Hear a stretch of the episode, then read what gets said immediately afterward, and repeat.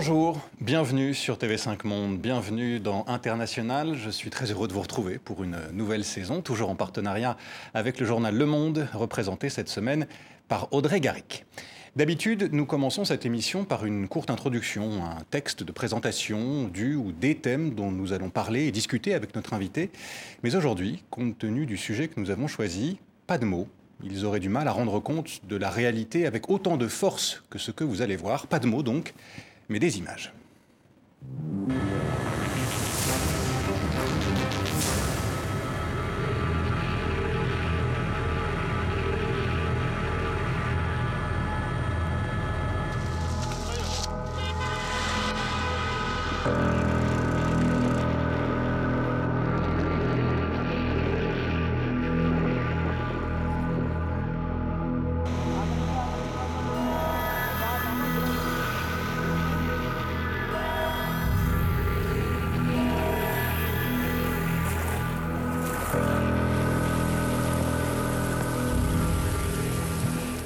Tempête en France, inondation au Pakistan, sécheresse en Somalie et incendie en Algérie et aux États-Unis. C'est un résumé non exhaustif des catastrophes naturelles et meurtrières de ces deux derniers mois. Bref, de l'été dans l'hémisphère nord, des catastrophes qui sont toutes liées, de près ou de loin, au réchauffement climatique. C'est de ce sujet que nous allons parler avec notre invitée, Valérie Masson-Delmotte. Bonjour.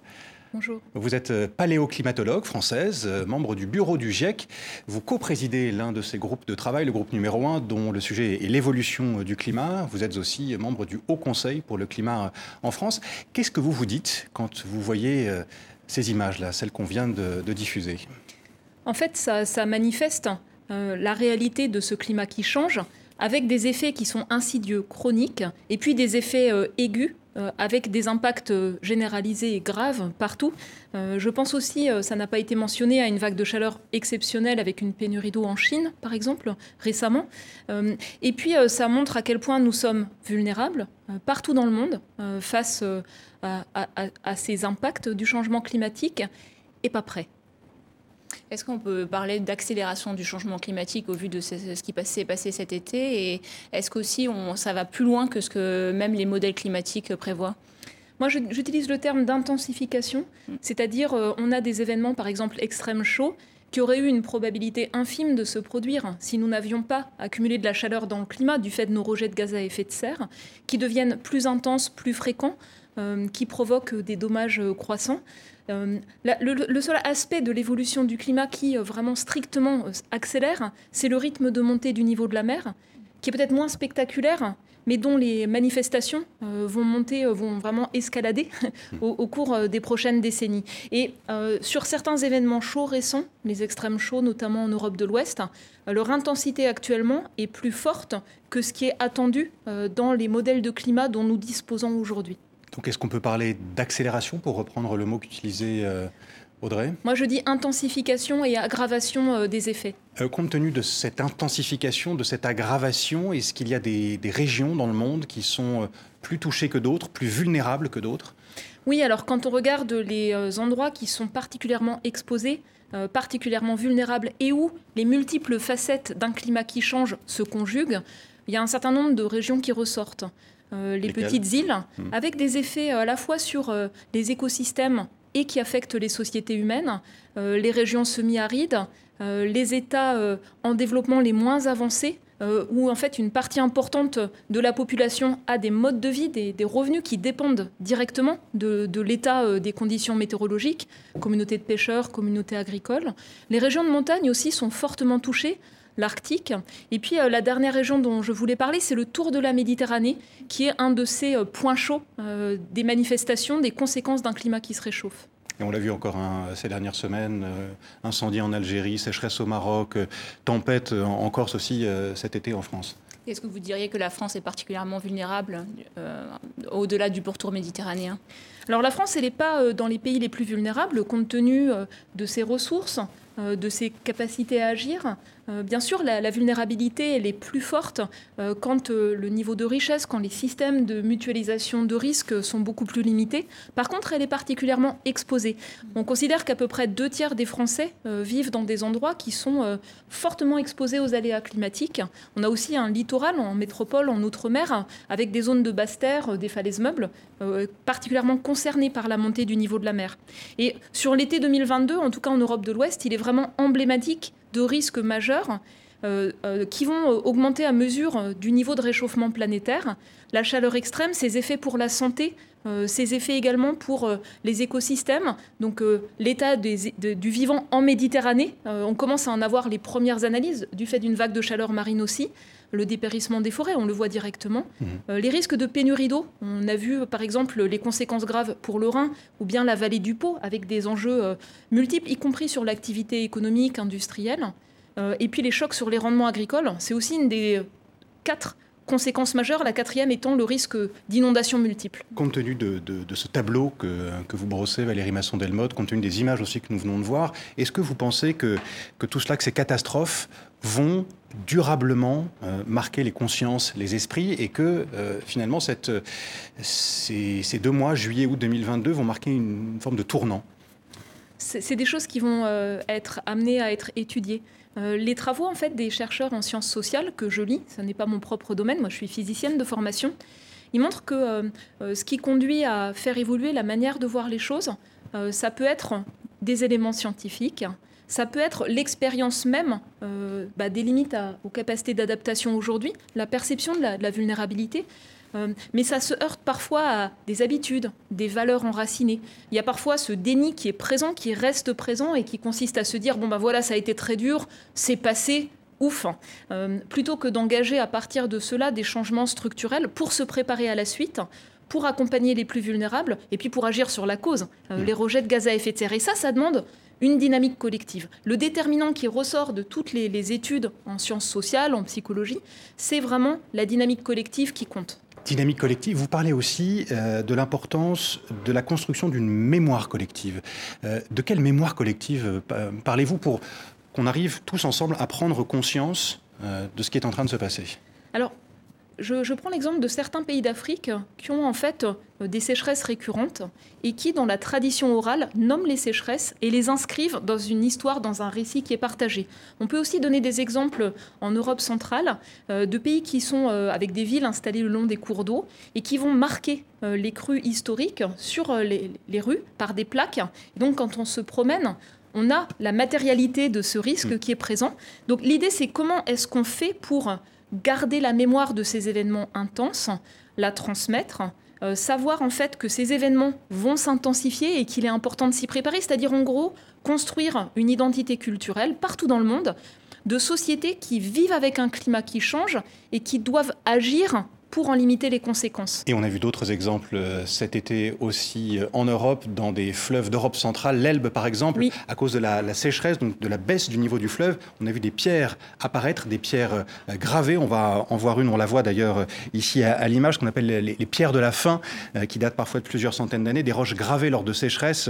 Si tu me vois, pleure, c'est ce qu'on pouvait lire sur l'une d'entre elles en, République tchèque. ça voulait dire qu'en fait, ben, si le niveau du fleuve est aussi bas, c'est qu'il euh, y a une sécheresse et que donc les, récoltes vont être absolument euh, oui. Euh, catastrophiques. Oui, puis c'est néanmoins toujours compliqué de comparer par exemple les niveaux bas des fleuves d'aujourd'hui compte tenu de tous les aménagements qui ont été faits pour gérer l'eau, les pratiques qui ont changé par rapport à ces marques des variations passées. Mais ce sont des témoignages, comme les sources historiques nous l'apprennent, d'événements extrêmes du passé qui ont marqué les esprits et que les personnes qui les ont vécus ont cherché à transmettre pour les suivants.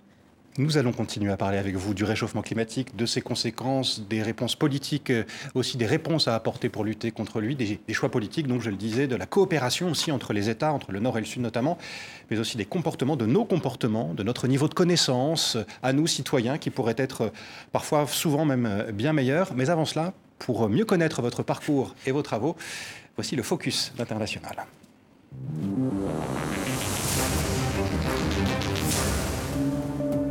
Une étendue blanche, immense, immaculée, mais en danger. L'Arctique qui fond à vue d'œil a été, Valérie Masson-Delmotte, votre premier terrain d'étude. carotter la glace jusqu'à 3 km de profondeur, un voyage de 800 000 années. Cette glace contient par strates les informations permettant de dater et comprendre les changements climatiques sur Terre. Votre rôle au sein du GIEC aujourd'hui, c'est utiliser cette étude et en maîtriser 14 000 autres pour rédiger un rapport, alerter dans le cadre des COP ou encore, comme ce mercredi, prendre la parole lors du séminaire d'un gouvernement français très critiqué sur la question climatique. La volonté euh, politique, la volonté citoyenne, ce sont des points essentiels pour réussir les transformations nécessaires pour euh, limiter le réchauffement à un niveau bas. Convaincre de l'urgence, répéter que chaque degré compte. Dans toutes les langues et en utilisant tous les graphiques possibles sur les précipitations, l'acidification des eaux, les températures actuelles, déjà inquiétantes, et celles que l'on redoute. Et puis, il y a les tableaux qui se dispensent de commentaires, comme celui-ci, sur la concentration de dioxyde de carbone et la montée des eaux. Vous enchaînez les rapports alarmants, mais la maison brûle toujours. Comme en ce moment dans le nord du Brésil, un pays dirigé par Jair Bolsonaro, un climato-sceptique assumé, tout comme l'un de ses modèles. Se rendant sur les lieux d'un feu de forêt en Californie, catastrophe due à la canicule, Donald Trump, alors président des États-Unis, fut l'auteur d'une séquence mémorable. Ça finira par se refroidir, vous allez voir. J'aimerais que la science soit d'accord avec vous. Je ne pense pas que la science sache réellement. Heureusement, ceci est presque un cas isolé. La plupart des dirigeants sont convaincus, mais au-delà des grands discours, les gestes concrets et l'exemplarité implorée par le GIEC se font attendre. Les citoyens, eux, prennent de plus en plus conscience de l'urgence de la situation, mais il leur arrive de recevoir des signaux contradictoires. Nous en avons fait l'expérience en allant sur votre compte Twitter, bien malgré vous, juste après le dernier rapport du GIEC, apparaît le logo de l'un des plus gros pollueurs de la planète.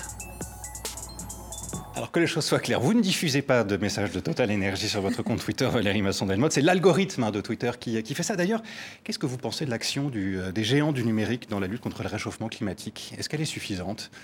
En fait, je ne peux pas vous la résumer parce que je la connais mal. Mhm. Euh, par contre, ce qui est évident, c'est que euh, les réseaux sociaux, c'est une plateforme qui va avoir tendance à favoriser des approches très clivantes, des polémiques, faciliter la diffusion de fausses informations qui captent l'attention et c'est beaucoup plus délicat de les utiliser pour le partage de connaissances. C'est ce que j'essaie de faire euh, via des longs fils sur Twitter.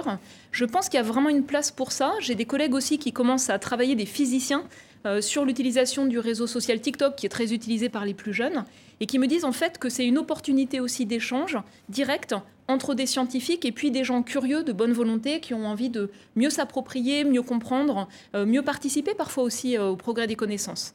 Le partage de connaissances, vous le faites donc sur les réseaux sociaux. Vous l'avez fait aussi dans un autre cadre, euh, cette semaine, à Paris, dans le palais de l'Élysée, devant le gouvernement français, réuni en, en séminaire. C'était pour une formation, en tout cas c'est comme ça que votre intervention a été présentée dans, dans les médias. Comment c'est passé? Comment ça s'est passé? Donc j'avais été sollicitée euh, début août et puis on m'a confirmé cette invitation euh, la semaine précédente. Euh, donc l'idée en fait c'était de partager avec l'ensemble des membres du gouvernement les éléments scientifiques de base hein, sur l'état du climat, les causes du réchauffement observé, ne serait-ce que le fait que l'intégralité du réchauffement observé depuis la fin du 19e siècle est due aux conséquences des activités humaines reste parfois mal connu et mal compris. Euh, l'ampleur des conséquences, mais aussi les leviers d'action euh, pour euh, construire une adaptation à un climat qui change, les limites, et puis les enjeux de baisse des émissions de gaz à effet de serre, les leviers d'action qui existent. Et je pense que c'était une chance. Je ne crois pas qu'il y a beaucoup de gouvernements dans le monde qui ont pris ne serait-ce que 30 minutes comme là pour écouter ces éléments qui sont le résultat du travail de milliers de scientifiques hein, dans le monde, euh, et j'ai eu euh, l'opportunité en fait de répondre aux questions de, ces membres du gouvernement et d'écouter leurs échanges sur euh, la, mise en scène, en fait, la mise en œuvre de la planification de l'action transverse aux différents ministères. On se doute que c'est, on se doute que c'est un peu confidentiel, mais est-ce que vous pouvez nous dire un petit peu quelles ont été les questions des membres du gouvernement ou, ou la teneur de quelques-uns des échanges? Alors, Parmi les, questions qui ont été euh, abordées, euh, il y a des situations qui, qui, à la fois, euh, sont des situations de crise et puis qui s'inscrivent dans une action de long terme pour faire face au changement climatique. Alors, quelques exemples, c'est bien sûr du fait des incendies de forêt, la question de savoir comment agir comment restaurer, préserver les forêts par la suite. Donc moi j'ai souligné l'importance aussi d'avoir un cadre qui mobilise la recherche académique, la recherche scientifique pour éclairer des décisions qui doivent être prises dans les années à venir. une autre question, bien sûr, d'actualité, c'est le fait, dans cette situation de pénurie d'eau grave, de construire des changements structurels euh, pour ne pas gérer crise après crise, mais pour euh, se préparer et maîtriser aussi la, demande en eau, avec des questions qui peuvent être euh, délicates. On aurait souvent envie de stocker de l'eau en surface hein, pour pouvoir irriguer, pour pouvoir maintenir des rendements agricoles. Et puis en même temps, euh, il y a l'enjeu de remplir les nappes, d'assurer euh, la continuité de l'écoulement de l'eau pour les rivières, pour les écosystèmes aquatiques, un potentiel d'action en restaurant des zones humides, donc en faisant avec la nature. Et donc ça demande aussi, euh, bien sûr, une réflexion de fond, même pour éclairer des choix immédiats. Et puis le dernier sujet qui est important, c'est la question de la sobriété. Donc on est dans une situation de crise avec la guerre en Ukraine pour l'approvisionnement en gaz. Euh, on a également une situation très difficile du fait des centrales nucléaires en maintenance et des réservoirs pour la production hydraulique à un niveau très bas. Donc des enjeux en fait de gérer euh, la pénurie finalement hein, euh, pour, pour l'eau, pour le gaz. Et en même temps, de manière plus structurelle, le fait de travailler sur la sobriété, la, maîtrise de la demande en eau, en énergie, en matériaux, euh, euh, euh, en pression sur les terres, c'est un enjeu qui est extrêmement important dans l'action pour le changement climatique. C'est un levier d'action formidable. On va y revenir à cette mm. question de la sobriété dans, quelques minutes.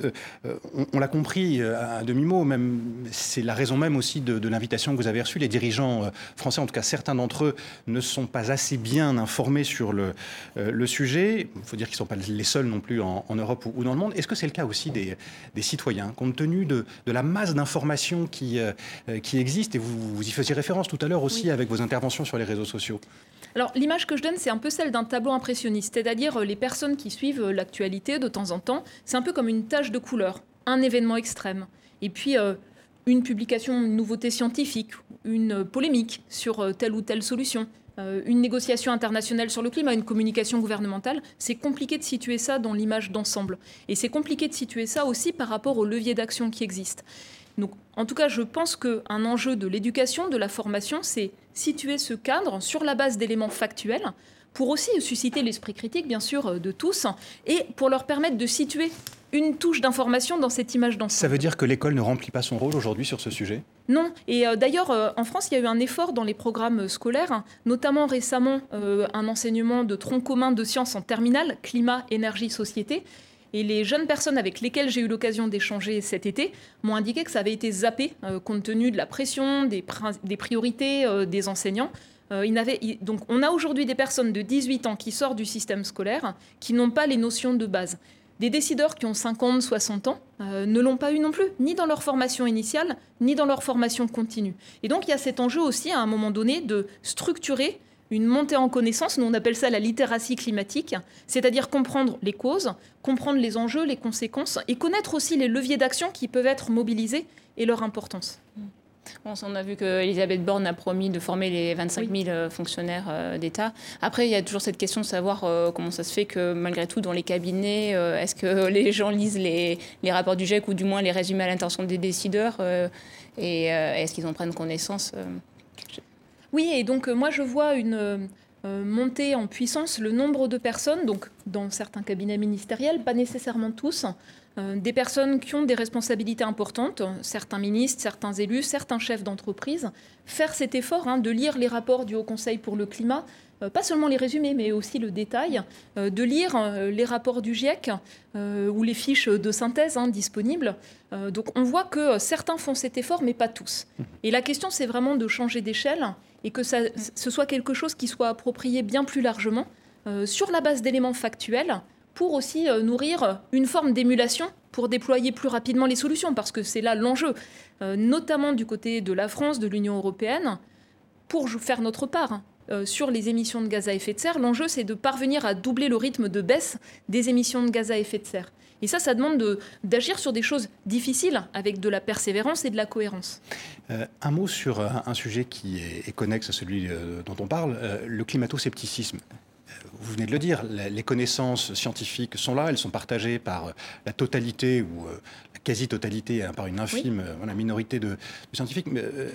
Mais, il existe encore des climato-sceptiques. Un chiffre qui a été donné en France par une, par une étude de, l'OCDE qui a été publiée en, juillet, 12 à 13 des, des Français se disent euh, climato-sceptiques, en tout cas qui ne croient pas euh, à, la cause de l'activité humaine sur le réchauffement euh, climatique. pourtant, certains militants écologistes disent que le climato-scepticisme a perdu la bataille. Est-ce que vous êtes d'accord avec cette, cette analyse? Alors moi, j'aime pas le terme climato-scepticisme parce que comme scientifique, je revendique d'être sceptique. Mhm. Mais on est aussi face à des personnes qui, pour des raisons soit de refus de prendre en compte leurs propres responsabilités, soit pour des raisons de valeur, euh, parfois idéologiques, euh, construisent un déni très structuré, euh, parfois même un déni de la réalité, du caractère inédit des changements en cours, du rôle des gaz à effet de serre, de la gravité des impacts, et même de plus en plus un déni vis-à-vis des capacités à agir, que ce soit pour anticiper des transformations, pour être plus résilient, s'adapter à un climat qui change, ou bien par rapport aux différents leviers d'action qui existent, en soulignant à chaque fois les inconvénients et les limites, plutôt que euh, euh, regarder lucidement euh, la gravité d'un climat qui change si on n'agit pas. Et donc on est face à, des discours qui évoluent et qui sont finalement autant d'alibis qu'on se donne, surtout pour ne pas transformer les pratiques, parfois aussi qui justifient une forme d'égoïsme, hein, il faut être clair. Mmh. Est-ce que vous pensez que le climato-scepticisme est, lié euh, aux générations, autrement dit, qu'il y aurait plus de climato-sceptiques parmi euh, les, seniors, par exemple, et moins parmi les jeunes générations? Alors, il y a effectivement des effets d'âge. Euh, c'est assez frappant de voir parmi les plus jeunes beaucoup ont grandi en fait avec euh, la réalité d'un climat qui change, mais aussi l'érosion de la biodiversité. Moi, je pense à mes filles hein, qui ont 21-24 ans, elles ont appris à lire avec un magazine qui s'appelle Mon petit quotidien. Mmh. Euh, ces aspects-là étaient reflétés, et donc ça a fait partie des choses qui ont façonné leur manière de se construire, hein, de voir leur rapport au monde. pour des générations plus âgées, c'est parfois plus difficile à intégrer. Il y a parfois une incompréhension, un manque d'accès aux connaissances, mais on a aussi des personnes plus âgées euh, qui euh, voient bien en fait la gravité de la situation, qui ont par exemple un attachement à la nature, qui voient l'état des écosystèmes et qui sont très préoccupés de ce qu'on transmet, euh, de ce qu'on préserve, et aussi de l'effort à faire pour les plus jeunes, compte tenu ben, d'une lenteur à agir sur les décennies précédentes.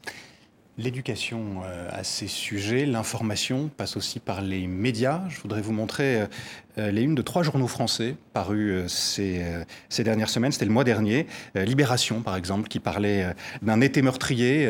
Le Monde, le journal d'Audrey Gary, qui s'inquiétait de changements plus rapides que prévu. Et La Croix, selon qui nous sommes au, pied du mur, compte tenu des événements dont nous avons parlé. Trois exemples qui montrent que les médias, pas seulement français, là, hein, nous avons choisi trois, trois journaux français, mais évidemment, ça ne se limite pas à la France, des médias qui parlent de plus en plus de la crise climatique. Est-ce qu'ils le font de manière satisfaisante, selon vous? Est-ce qu'ils informent correctement le public sur ce sujet?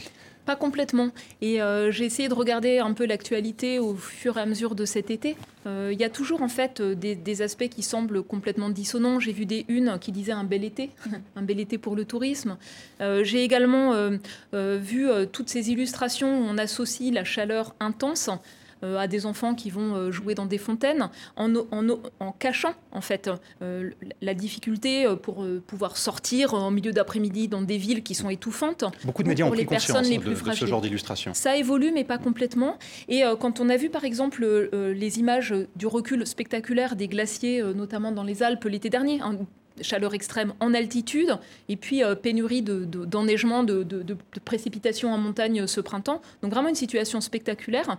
Eh bien, il n'y a pas nécessairement le lien avec les émissions de gaz à effet de serre. Donc la boucle complète qui permet de comprendre le lien entre les causes et les conséquences n'est pas là. Un kilo de CO2 qu'on met dans l'atmosphère, l'ordre de grandeur, c'est 15 kilos de glace de glacier qui va fondre. Euh, des ordres de grandeur de ce type-là, en fait, ils permettent de mieux connecter euh, nos actions quotidiennes euh, les leviers d'action aussi qui existent, et puis les conséquences. Parlons maintenant de, l'action, justement, hein, de ces euh, leviers que vous évoquez, Valérie Masson-Delmotte. L'action à mener pour lutter contre le réchauffement climatique. Mais avant de rentrer dans le vif du sujet, je voudrais vous faire écouter l'extrait d'un discours que vous connaissez certainement, discours prononcé il y a tout juste 20 ans.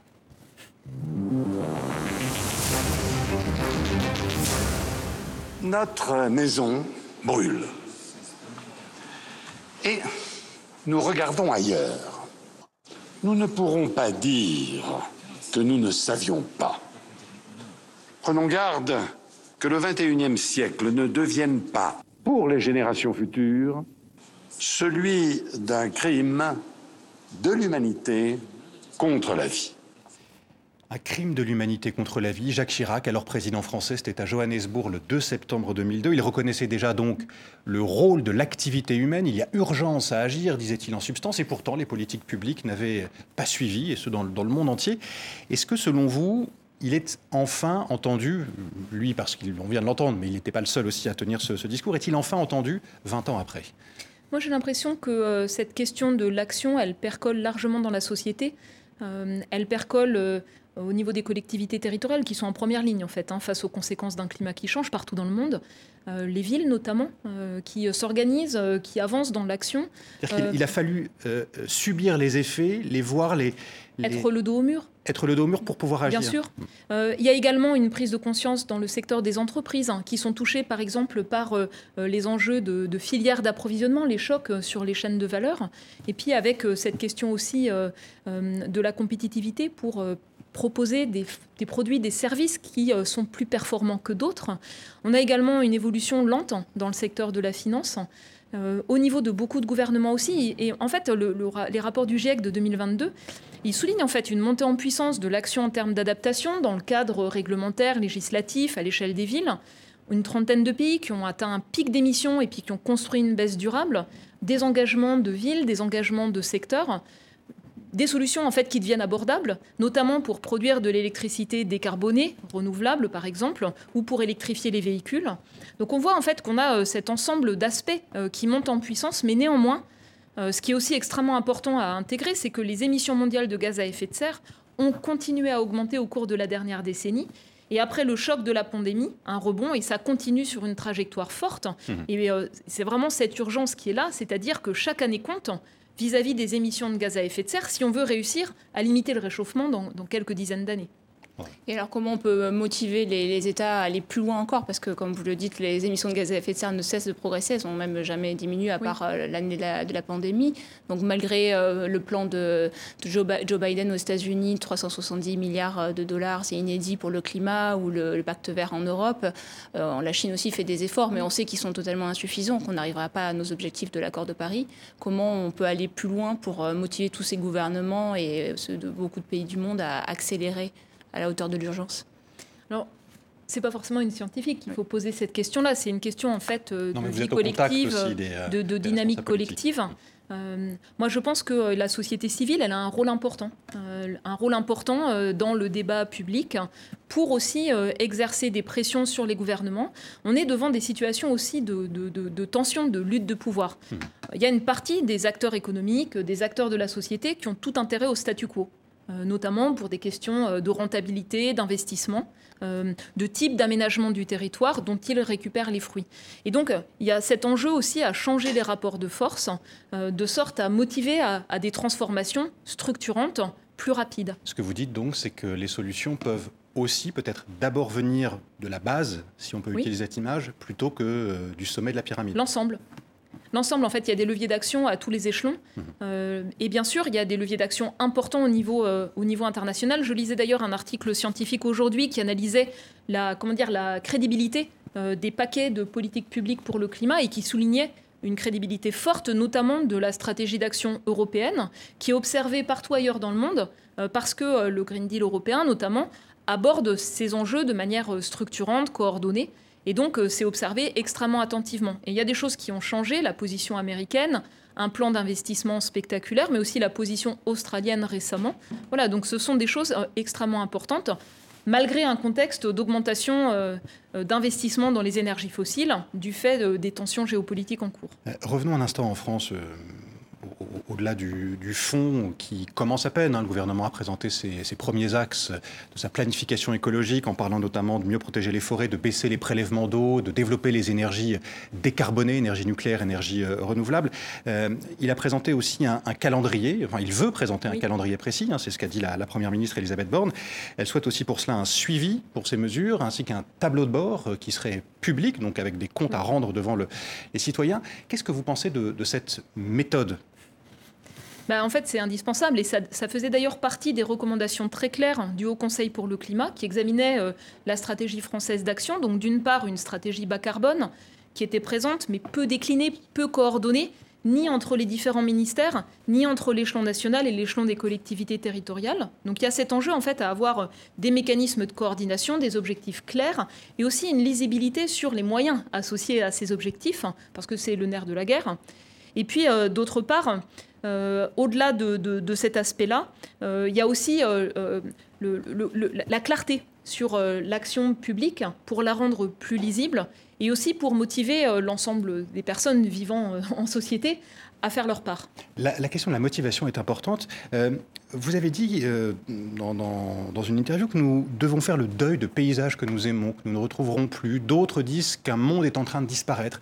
C'est un constat, et, on le voit, hein, qui peut rendre euh, mélancolique, voire euh, anxieux. Les psychiatres voient d'ailleurs de plus en plus de patients qui souffrent de ce nouveau symptôme, en quelque sorte d'éco-anxiété. Est-ce que vous voyez là, dans la société, euh, un frein à l'action avec ce, cette éco-anxiété? En fait, la première chose, c'est les gens qui souffrent directement des impacts graves d'un climat qui change. des dizaines de millions de personnes déplacées au Pakistan, c'est pas de l'éco-anxiété. Mm. Il y aura des impacts sur leur santé, il y aura des impacts sur leurs revenus, sur leurs conditions de vie, sur leur santé mentale de manière tragique. Les personnes qui ont été déplacées avec des incendies euh, cet été en France, c'est pas de l'anxiété en fait, hein. c'est vraiment euh, une dimension euh, qui les touche directement, grave.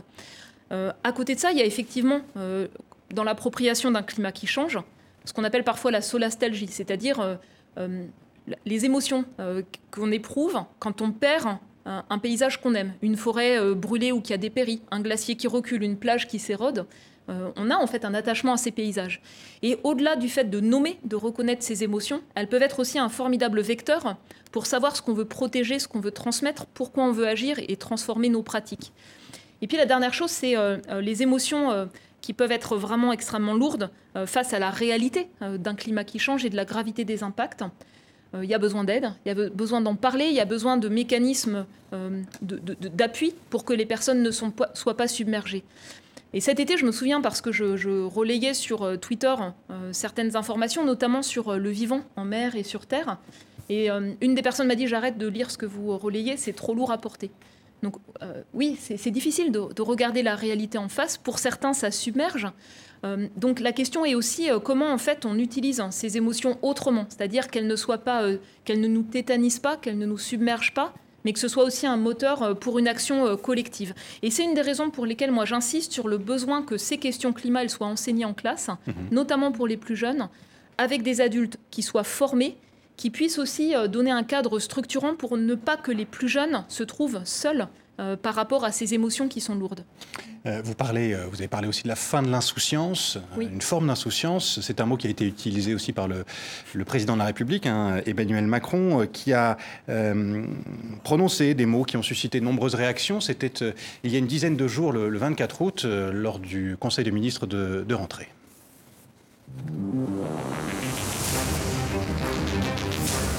Nous vivons, et cela pas simplement depuis cet été, ces dernières années, au fond, la fin de ce qui pouvait apparaître comme une abondance,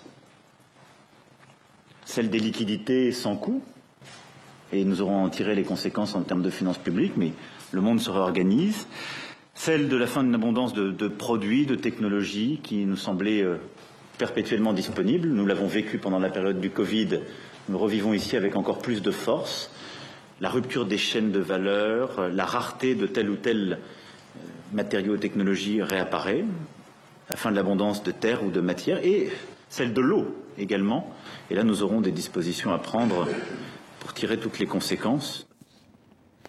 Est-ce que vous êtes d'accord avec lui, Valérie Masson-Delmotte? Est-ce que vous êtes d'accord avec le président de la République quand euh, il parle de la fin d'une forme d'abondance? Mais en fait, euh, on est en train de toucher euh, ce qu'on peut appeler des limites planétaires sur un certain nombre d'aspects, et puis aussi localement des limites dures à ce qui est faisable. je veux juste décliner un exemple. Euh, dans un climat qui se réchauffe, en Europe de l'Ouest, on va avoir une baisse de l'humidité des sols graduelle et puis des sécheresses euh, plus fréquentes, plus intenses. Euh, et puis avec le recul du manteau neigeux, avec la fonte des glaciers, il y aura moins d'approvisionnement en eau dans les rivières, dans les fleuves qui, proviennent des régions de montagne. Et ça, en fait, à grande échelle, c'est à peu près 20% d'eau disponible en moins pendant les saisons sèches, qui concerne à peu près 2 milliards de personnes, deux tiers des surfaces irriguées. Ça, c'est une limite dure.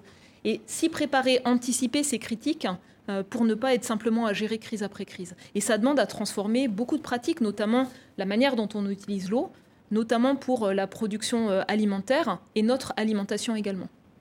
Donc il y a un mot qu'on a énormément entendu ces derniers temps dans le débat public, c'est celui de la sobriété, la sobriété énergétique, la sobriété en matériaux aussi. Est-ce que pour vous c'est euh, obligatoire de passer par la sobriété désormais? Je sais que le, GIEC l'a aussi beaucoup utilisé dans ses rapports. Ou euh, est-ce qu'on est, qu'on on peut faire autrement qu'être sobre face à la crise climatique? En tout cas, dans euh, l'évaluation du groupe 3 du GIEC qui porte sur la capacité à finalement assurer un développement qui soit soutenable, permettre à chacun de vivre décemment euh, tout en construisant une économie euh, bas carbone euh, pour limiter le réchauffement climatique et les risques associés. ce qu'on appelle dans notre jargon la maîtrise de la demande, c'est 40 à 70 du potentiel de baisse d'émissions de gaz à effet de serre d'ici à 2050 et une capacité de baisse de l'ordre de 10% rapide. Donc c'est quelque chose qui est incontournable. il faut bien le comprendre. C'est pas l'austérité, c'est pas la gestion de pénurie. Euh, c'est vraiment construire des manières, par exemple, de penser, de concevoir les bâtiments en réutilisant les matériaux, euh, de sorte qu'on ait moins besoin d'énergie pour le fonctionnement des bâtiments, par exemple. Euh, c'est un ensemble d'aspects qui ne relèvent pas que des choix personnels, mais de stratégies qui permettent à chacun d'avoir un style de vie sobre en carbone. Et c'est ça le point important. Parfois, dans le discours public, on entend sobriété, les entreprises, les particuliers doivent se serrer la ceinture. C'est un mmh. peu comme ça que c'est perçu. Euh, le terme anglais, c'est sufficiency. N'est pas le même, c'est-à-dire suffisamment pour vivre bien, euh, tout en, remplaçant des usages, en arrêtant certaines choses qui sont plus tenables, et puis en améliorant euh, d'autres usages également. Ce qui veut dire donc que, de manière, selon vous en tout cas, irrémédiable, on va devoir changer notre manière de vivre. On ne peut plus vivre comme on le faisait il y a d'autres termes pour décrire ça. C'est aussi euh, des manières de consommer, des manières de produire qui soient beaucoup plus intelligentes, beaucoup plus soutenables sur euh, les déchets, sur l'utilisation des matières premières, sur l'utilisation d'énergie et bien sûr les rejets de gaz à effet de serre. Et sur les transports, est-ce qu'on pourra prendre encore l'avion autant qu'on pouvait le faire, enfin, pour ceux qui avaient la chance de pouvoir le faire euh, il, y a, quelques, il, y a, quelques, années? Est-ce que ces questions-là aussi touchent les, ça touche tous les secteurs d'activité. Les transports, c'est un point important. La France, en fait, elle a déjà un mix électrique essentiellement décarboné. Euh, et donc, euh, son premier facteur d'émission de gaz à effet de serre, c'est les transports. Et euh, pour ce secteur-là, à peu près la moitié, c'est la voiture individuelle. Donc la question de l'avion, elle est intéressante, mais c'est seulement une partie de la population française ou mondiale qui va faire des vols longue distance régulièrement. Et donc à l'échelle individuelle, éviter un vol longue distance, c'est un poids énorme en fait pour réduire son empreinte carbone. Et le, secteur aérien, c'est un secteur particulier. il y a des aspects essentiels hein, aux échanges internationaux, et en même temps, c'est un secteur qui, euh, pour lequel les gains d'efficacité euh, sont euh, limités. Et donc, s'il veut contribuer à la baisse des émissions de gaz à effet de serre, la maîtrise de la demande, c'est un point qui est critique. On n'a pas aujourd'hui d'avions décarbonés, hein, ça ne va pas venir tout de suite. Et donc, la question aussi de la maîtrise de la demande, elle est importante spécifiquement pour ce secteur. Et qui doit être sobre en priorité? Est-ce que vous considérez que c'est au plus aisé de l'être, sachant qu'on sait que 10% des, plus aisés émettent autant que 50% des personnes les moins aisées en France et dans le monde aussi? Alors, dans la, la dynamique collective pour agir, il y a deux choses qui sont analysées comme étant critiques par rapport à l'engagement des uns et des autres. C'est la perception que le plan d'action qui est proposé euh, sera efficace pas des trucs bizarres, incompréhensibles, mais la perception que ce soit efficace. Et la deuxième chose, c'est la perception que ce soit juste. C'est-à-dire qu'il y a un juste partage de l'effort.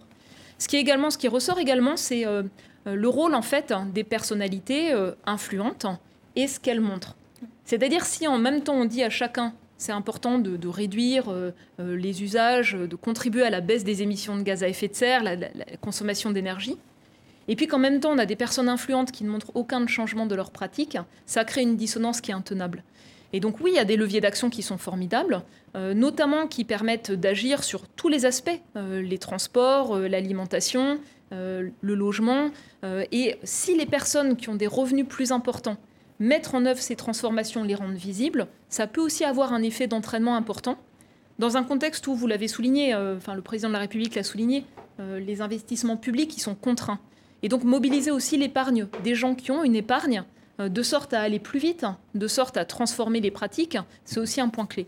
la sobriété dont, nous parlons, elle, est elle est à la fois structurelle, on l'a compris, et aussi conjoncturelle, sobriété énergétique notamment liée à la, à la guerre en Ukraine, aux conséquences de la guerre en Ukraine. Hein. La Russie livre, ne livre plus de gaz à la France, elle n'en livre plus depuis quelques jours maintenant à, l'Allemagne euh, notamment. Euh, il faut donc s'adapter, et euh, s'adapter, ça a parfois un coût écologique aussi. La France et d'autres pays, l'Allemagne notamment, vont rouvrir ou ont rouvert des centrales à charbon. Est-ce que la lutte contre le changement climatique risque là, dans ce cas-là, de passer à la trappe selon vous? En fait, la, crise actuelle, elle montre euh, aussi des enjeux d'indépendance. Euh, pour la France, c'est le cas euh, pour le gaz, mais aussi les autres énergies fossiles hein, qu'on importe de pays qui ne sont pas nécessairement bienveillants ni pour la démocratie, ni pour les droits humains. Elle montre aussi une dépendance sur les engrais minéraux, qui touchent aussi les activités agricoles. Donc la, question, en fait, hein, n'est pas que sur le gaz, mmh mais elle est aussi sur d'autres approvisionnements. Moi, je voudrais rebondir sur le gaz, euh, parce que quand on regarde ce qui émet le, plus de gaz à effet de serre dans le monde, ce sont euh, les émissions associées à l'utilisation de charbon, euh, mais aussi de pétrole et de gaz. Et parfois, c'était présenté comme une énergie, disons, de transition, voire parfois propre. C'est parfois affiché même sur des bus. Le, la combustion, vert de la, de la, Commission européenne. La combustion de gaz fossile, ce qui est hmm. important de comprendre, c'est que ça émet à la fois du dioxyde de carbone, donc ça contribue au réchauffement planétaire par cet aspect-là, et les fuites de gaz, de méthane, elle tire aussi à la hausse le réchauffement en interagissant aussi avec la qualité de l'air parce que ça modifie la chimie de l'atmosphère, ça favorise les pics d'ozone, qui est un polluant toxique pour nous, toxique pour la croissance des plantes. Et donc peut-être que cette crise, euh, qui euh, dans la panique conduit à essayer de diversifier les approvisionnements en gaz, importation de gaz naturel liquéfié, ça va aussi entraîner une prise de conscience plus large sur euh, le poids de cette énergie fossile et faire accélérer les actions plus transformatrices vers de la production d'énergie, de chaleur ou d'électricité vraiment bas carbone. Quittons l'Europe, Valérie Masson-Delmotte, pour l'Afrique, pour le Gabon, où s'est tenue ces derniers jours la Semaine africaine du climat, une réunion de préparation à la COP27, au cours de laquelle le président gabonais, Ali Bongo, a pris la parole.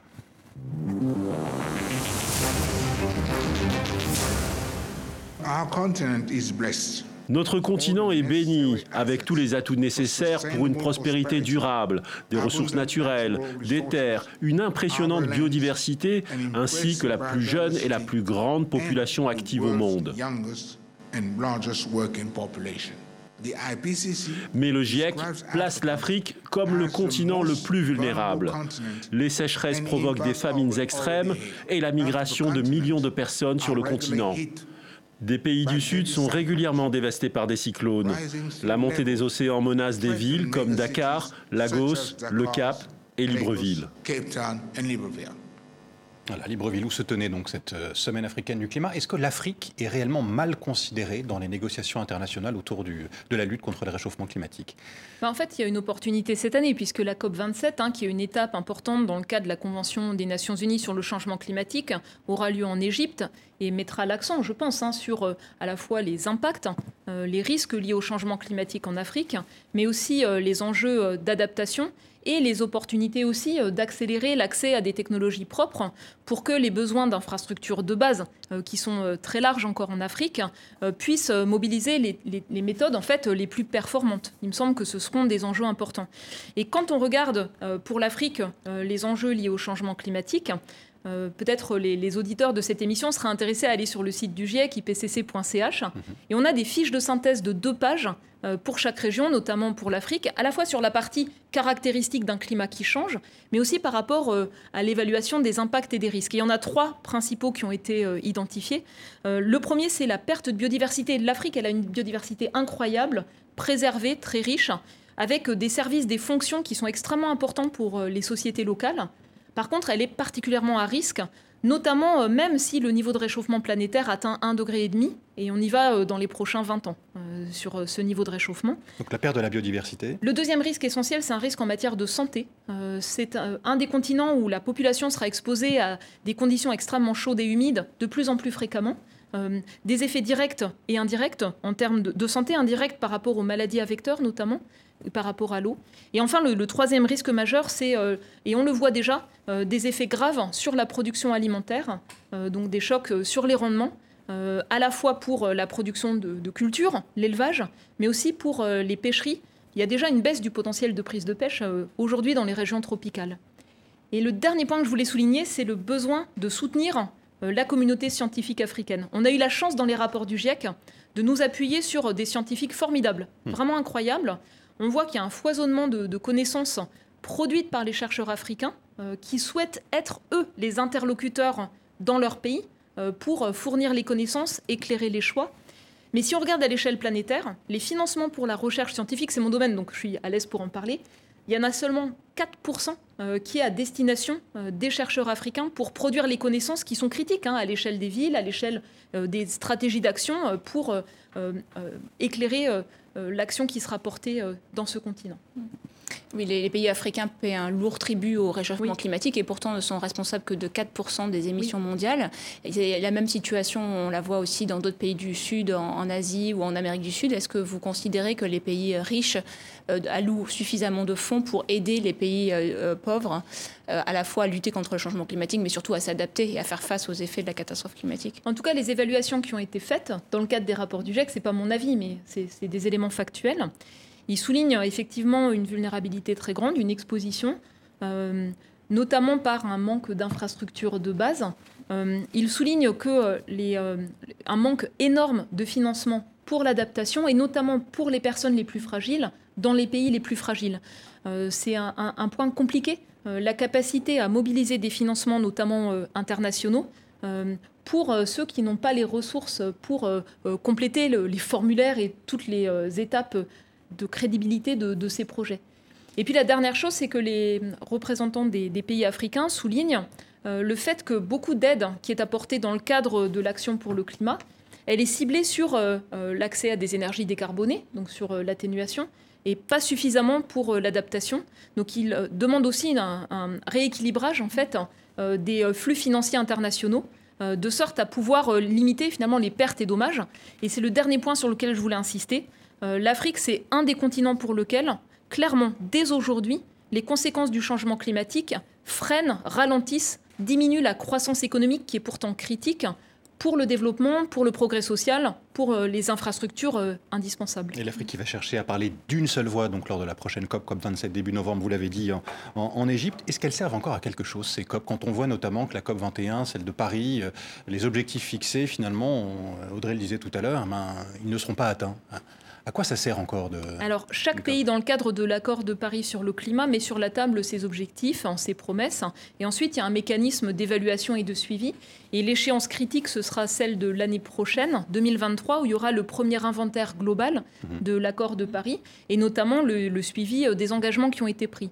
Euh, la publication que je citais tout à l'heure dans un journal euh, scientifique international montre qu'en fait l'accord de Paris a conduit à des changements structurants des évolutions des cadres législatifs, juridiques, euh, et donc notamment pour ceux qui ont fait les, compris les engagements les plus ambitieux, en fait, par des mécanismes de planification, de coordination, euh, ont transformé finalement structurellement la gouvernance à l'intérieur des pays de l'action pour le climat.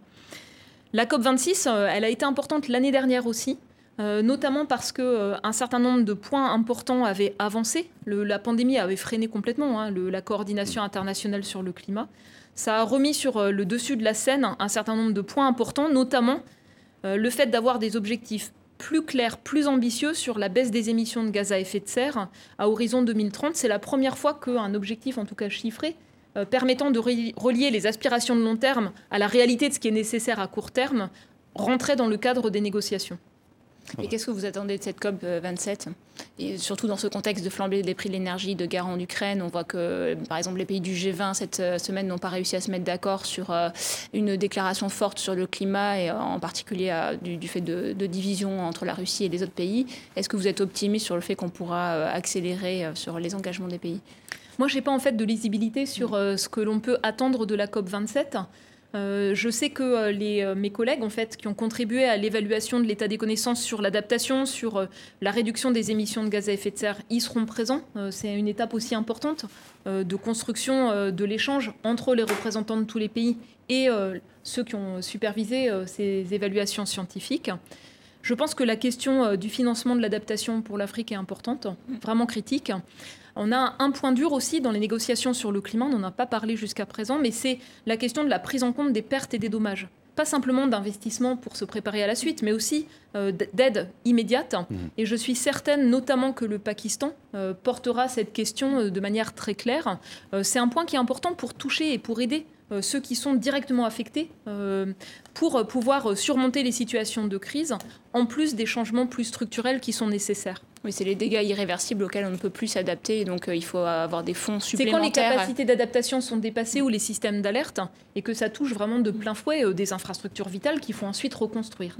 Et augmenter en fait euh, renforcer les mécanismes internationaux, c'est important. Aujourd'hui, le seul engagement qui existe, c'est apporter une aide technique. Elle est importante, mais elle est largement insuffisante. Euh, vous travaillez aujourd'hui, Valérie Masson-Delmotte, euh, donc vous êtes membre du bureau du GIEC, vous travaillez à la synthèse du sixième rapport auquel vous avez déjà participé en tant que coprésidente du, du groupe numéro 1. Cette synthèse, elle doit être publiée au début de l'année prochaine. Après ça, qu'est-ce qui va se passer pour vous? Est-ce que vous allez rester membre du bureau du GIEC? Qu'est-ce que vous allez faire après ce travail qui vous aura pris beaucoup de temps. Non, non, c'est important qu'il y ait un renouvellement dans euh, ceux qui euh, portent, pilotent, supervisent euh, les, les, rapports d'évaluation du GIEC. Donc, moi, je passe le relais. Et qu'est-ce que vous allez faire alors? Comment vous allez J'ai un programme de recherche financé par la Commission européenne hmm. qui a démarré l'année dernière et qui porte sur une meilleure caractérisation des changements du cycle de l'eau très loin d'ici en Antarctique. Et ça peut sembler lointain, c'est vraiment de la recherche fondamentale. Mais c'est important parce que ce qui se passe du côté de l'Antarctique, à la fois l'enneigement, mais aussi l'écoulement plus rapide de certains secteurs, c'est ce qui peut déterminer une accélération ou pas du rythme de montée du niveau de la mer à l'échelle planétaire. Donc je reviens à mon travail de chercheuse. Euh, chercheuse, justement, euh, je sais que vous, militez pour la place des femmes dans, euh, le monde scientifique, dans, la recherche. Est-ce que là aussi, qu'est-ce qui a changé en, quelques, en quelques années? Est-ce que vous avez vu les choses évoluer depuis que vous avez commencé à travailler? C'est compliqué de, résumer ça en quelques mots, mais euh, moi, euh, ce que j'aime le mieux, le plus dans mon métier, euh, c'est le fait d'avoir des espaces pour d'émulation, pour produire des connaissances de manière à être utile pour la société et dans un cadre international. Et la chose, moi, qui me frappe le plus, c'est la montée de communautés scientifiques de plus en plus solides, qui manquent encore de moyens en Amérique du Sud, en Asie, dans les petits États insulaires en Afrique. Et euh, cette dynamique en fait scientifique de coopération qui est très forte, on aimerait qu'elle se retrouve davantage au niveau de la gouvernance. Merci beaucoup. Merci Valérie Masson-Delmotte. Merci d'avoir répondu à, à, nos questions dans International. Merci à vous, Audrey Garrick, du journal euh, Le Monde, partenaire de cette émission. Merci à vous toutes et à vous tous de nous avoir suivis. Je vous dis rendez-vous à la semaine prochaine. À bientôt.